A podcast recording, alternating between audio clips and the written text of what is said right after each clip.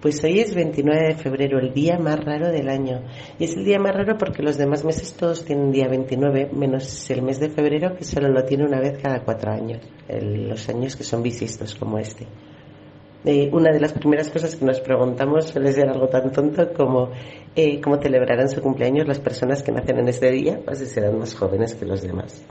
Eh, en realidad, lo más llamativo de este día es que se ha elegido como el Día Internacional de las Enfermedades Raras, porque al ser un día raro encajaba muy bien con el concepto. Las enfermedades raras creo que son aquellas que afectan a menos de 5 personas por cada 10.000 habitantes.